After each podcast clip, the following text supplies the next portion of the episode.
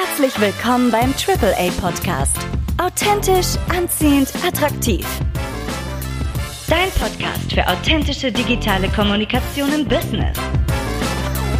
Und hier ist dein Host, Daniel Friesenecker. Ich habe mit Erschrecken festgestellt, dass mein Podnavi, nämlich mein Strategiemodell, das ich mir da mal zurechtgelegt habe, tatsächlich noch kein Video bekommen hat. Und das möchte ich ganz schnell ändern, weil dir so ein bisschen Checkliste sein kann. Wie gehst du Schritt für Schritt vor, eben wenn du einen Podcast aufsetzen magst? Und auf der anderen Seite ist es ja dann nicht damit getan, äh, das einmal aufzusetzen, sondern du hast ja laufend Dinge, auf die du schauen möchtest. Und genau diesen Rundumblick mag ich dir heute kompakt zusammenfassen, so dass du Schritt für Schritt arbeiten kannst. Und du kriegst auch so ein bisschen Einblick, wie laufen denn äh, auch bei mir üblicherweise Podcast-Projekte, wie gehen wir das Ganze strategisch an äh, und da lasse ich dich so ein bisschen hinter die Kulissen reinschauen. Ich mag dir da mal zeigen, was ist das Podnavi. Ähm, das Podnavi ist, wie du hier unschwer erkennen kannst, äh, eine Darstellung an Dingen, an denen du arbeiten solltest, wenn du eben einen Podcast erstellst. Und das Ganze ist, wie du siehst, hier in zwei Ringe unterteilt. Einmal diesen inneren Ring und einmal außen.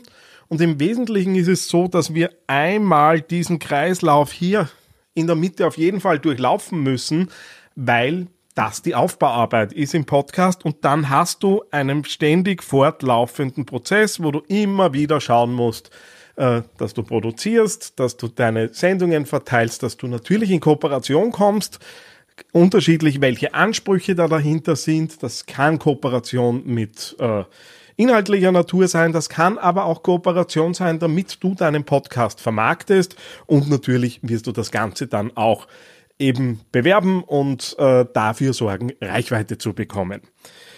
Ja, das heißt, wo starten wir? Üblicherweise, klarerweise bei der Zielgruppe und das Ganze ist jetzt wenig überraschend. Äh, auch hier im Channel habe ich ja Videos dazu. Ähm, ich arbeite üblicherweise mit Personas und Empathy Maps und da schauen wir einfach mal, mit wem sprechen wir, wie bringen wir das Ganze, äh, was wir auch an Themen äh, vorhaben und so weiter, an diese Zielgruppe. Und da bauen wir uns eben aus dem Hineinfühlen in die Zielgruppe so ein bisschen Themenpläne auf und schauen auch, wie verbinden wir das mit dem übergeordneten Thema, das wir eben im Podcast äh, besprechen wollen in Zukunft. Dann geht es schon um das Thema, welches Format möchten wir bespielen. Und Format heißt in dem Fall auch darüber nachzudenken, in welcher Frequenz gehst du da raus, wie lang soll so eine Sendung dauern. Da gibt's ja eh äh, mittlerweile recht gute Faustregeln, irgendwo zwischen 20 und 40 Minuten dauert so eine durchschnittliche Sendung. Äh, ich spreche immer, je nachdem, wie geübt die Leute sind, von drei bis sechs Stunden Aufwand pro Sendung, die eben entstehen, wo man auch ein bisschen was zusammenfassen kann. Aber da sind wir dann relativ schnell mal bei der Frage nach Zeitaufwand, äh, wie viel Zeit können wir im Unternehmen einsetzen dafür, gehört was ausgelagert, wie viel wollen wir auslagern, da kommen dann klarerweise auch, wenn es um Unternehmenspodcasts geht, Budgetfragen herein, weil natürlich jede Stunde, die ich auslagere, in der Regel bei jemand anderen Aufwand verursacht und damit im Normalfall auch eine Rechnung. Das heißt, wir rechnen da einfach auch mal hoch, was sind wir denn eigentlich bereit, in diesen Podcast an Arbeit zu investieren? Und nachdem wir ja am Spannungsbogen Zeit gegen Geld üblicherweise unterwegs sind, kommt da klarerweise so ein bisschen die Budgetfrage mit herein. Sobald diese Dinge geklärt sind, geht es dann darum, auch zu schauen, naja, wie soll denn das Ganze dann später wirken? Wie wird dieser Podcast in Zukunft eben auftreten, welche Jingles möchten wir nutzen, welche Art von Musik möchten wir nutzen. Ich habe da bei uns intern Checklisten mit verschiedenen Stimmungen, wo wir dann einfach auch mal schauen, was passt denn zur jeweiligen Marke, äh, wie können wir das Ganze auch übersetzen auf diese Marke. je nach Budget sind wir dann entweder bei Stockagenturen unterwegs, wo wir uns dann entsprechende äh, lizenzfreie Musik holen oder ähm, je nach äh, Budgetgröße dann natürlich auch Dinge eigens anfertigen lassen. Ähm, und das Ganze sollte natürlich idealerweise halt irgendwie in ein Gesamtbild passen. Ähm, das große Wort Audio Branding möchte ich an der Stelle nicht in den Mund nehmen, weil so wie ich es erlebe seit Jahrzehnten, muss ich fast sagen mittlerweile, äh, normalerweise ist beim Podcast kein Audio Branding Konzept äh, mit am Plan, zumindest nicht bei den meisten mittelständischen Unternehmen, mit denen ich zu tun habe. Ähm, das heißt, ähm, ja, ich habe da durchaus ein bisschen einen pragmatischen Ansatz, aber natürlich, je größer äh, die Ambitionen werden, desto mehr wird man dann auch drüber nachdenken, ob da möglicherweise äh, Audio Branding und derlei Dinge mit hereinkommen. Für einen durchschnittlichen Podcast, äh, wie gesagt, wird passen, wenn man eine gewisse Stimmung, eine gewisse Tonalität äh, aufrecht erhält äh, und darüber auch ein bisschen was äh, an Stimmung und, und Anmutung klarerweise transportieren kann. Ja, im nächsten Schritt geht's dann um die Ressourcen, die da einzusetzen sind. Und die Ressourcen, bisschen haben wir es ja beim Formatthema schon gehabt, Zeit und Geld, aber auch, wo hosten wir? Im deutschsprachigen Raum äh, macht es natürlich Sinn, äh, auf einen EU-Anbieter zu setzen. Es hat sich mit Podigy da ja einer durchgesetzt, der qualitativ gut passt, äh, der auch von den äh, Möglichkeiten, die man auch zum Beispiel in Richtung internes Podcasting hat, ganz gut äh, eben anbietet. Äh, die üblichen Plattformen und CMS-Systeme äh, schlucken das Ding auch, je nachdem, wie weit man es treiben möchte. Ja, und dann haben wir die Frage nach der Hardware. Du brauchst ein Mikrofon, du brauchst äh, irgendeine Form von Audio. Aufnahmemöglichkeit, das kann auch ein Notebook sein, das können aber auch solche Dinge wie der Rodecaster sein oder eben andere Mischpulte, die man da einsetzen kann oder auch Aufnahmegeräte.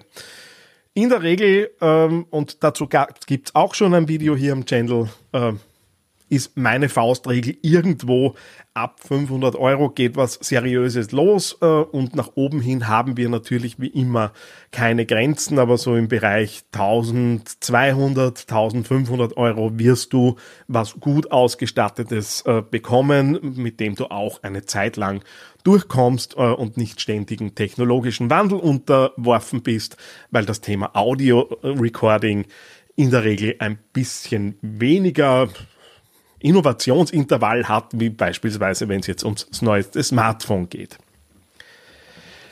Wir gehen weiter im Strategiemodell. Das ganze nächste, was du dir dann überlegen musst, ist klarerweise dein Workflow. Das heißt, wie läuft das ab? Von, wenn du eine Interviewsendung hast, der Kontaktanfrage an deinen Interviewpartner, wann wird vorbereitet, äh, was bereitest du vor, ähm, wie schauen Aufnahmesettings aus? Machst du das Ganze remote? Fährst du wohin? Kommt jemand zu dir? Ähm, wie schaut dann die Postproduktion aus? Nutzt du Automatisierungstools wie beispielsweise auf Phonic äh, oder machst du das bei dir am ähm, Rechner oder lagerst du das an jemanden aus, der dir die Postproduktion übernimmt. Das heißt, dieser gesamte Workflow von ich habe eine Idee für eine Sendung bis zum Zeitpunkt, wo dann über Social Media und Co. das Ganze rausgeht, gehört durchüberlegt, spielt auch wieder so ein bisschen ins Ressourcenthema klarerweise mit rein, weil du darüber recht gut festlegen kannst, gibt es vielleicht irgendwo Möglichkeiten, noch so die eine oder andere Minute zu sparen, ähm, auch qualitativ vielleicht noch mal ein bisschen mehr rauszuholen, indem du an der Stelle einfach optimierst. Ja, dann geht's ums Verteilen. Üblicherweise ähm, haben wir hier den RSS-Feed, der uns äh, das Ganze eben übergibt an Apple Podcasts, Spotify, Google Podcasts, Audible und Co. Ähm, auch dazu gibt es ein Video. Ich persönlich bin ein Freund davon, die Dinge manuell einzureichen. Du kannst das üblicherweise auch über den Hoster machen. Ähm, meine Erfahrung ist, die Rechte sind dann üblicherweise zuerst mal beim Hoster irgendwo geparkt und das Thema Zugangsdaten ist jetzt nicht bei jedem Hoster dann gleich ganz transparent bei dir. Du kannst natürlich dann die, die Rechte auf diese Listings beanspruchen und bekommst die auch in der Regel. Aber es ist halt ein zusätzlicher Schritt, äh, den du nicht gehen musst, äh, wenn du das von Haus aus einfach händisch einpflegst, äh, dadurch auch die Möglichkeit hast, äh, Listings im Nachhinein zu bearbeiten.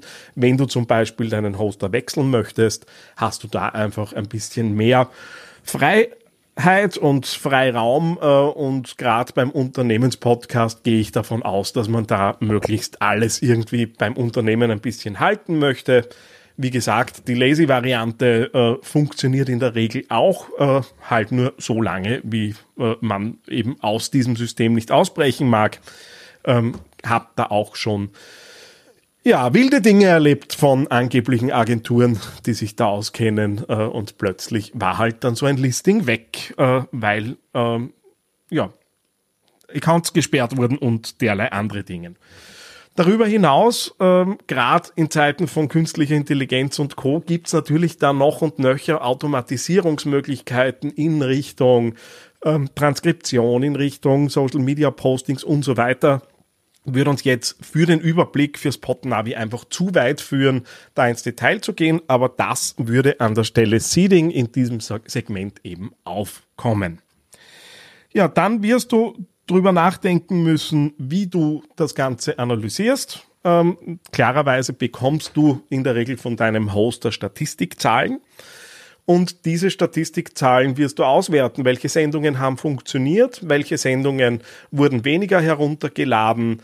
Ähm, Gibt es Dinge, wo du merkst, okay, Leute brechen zum Beispiel nach ziemlich verlässlich 15 Minuten deiner Sendung weg, dann hast du da vielleicht ein Element, das wiederkehrend ist oder deine Themen werden einfach zu lang und es gibt im Konzept, im Format der Sendung einfach nochmal ein bisschen Handlungsbedarf.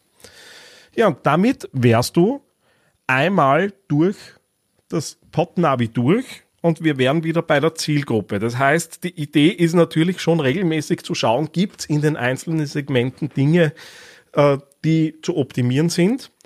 Aber sobald du diesen inneren Kreis dann einmal angelegt hast, geht es eben darum, deine Sendung regelmäßig zu produzieren, das Ganze dann zu verteilen, äh, auch klarerweise regelmäßig, und zu schauen, um ins Wachstum zu kommen, mit wem kannst du denn aufgrund deiner produzierten und distribuierten Sendungen regelmäßig in Kooperation treten und wo gibt's denn möglicherweise gute Überschneidungspunkte? Da bist du, wenn du so möchtest, hier auf der organischen Seite unterwegs.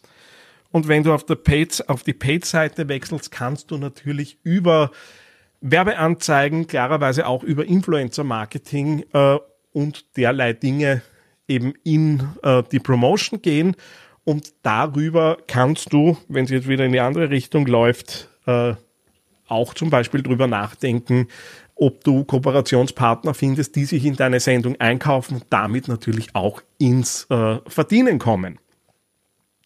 Ja, der kurze, schnelle und pragmatische Blick auf mein Podnavi-Modell, das in der Regel alles beinhalten sollte, was es braucht, um einen Podcast nachhaltig zu betreiben. Lust auf How-to-Inputs, die in der Praxis auch anwendbar sind? Kennst du schon den YouTube-Channel von TheAngryTeddy.com? Jetzt abonnieren unter youtube.theangryteddy.com. Na, hat dir diese Episode eine Idee oder Inspiration geschenkt? Hinterlasse jetzt eine 5-Sterne-Bewertung und unterstütze damit den AAA-Podcast. Mehr Informationen und vertiefende Blogartikel findest du unter theangryteddy.com.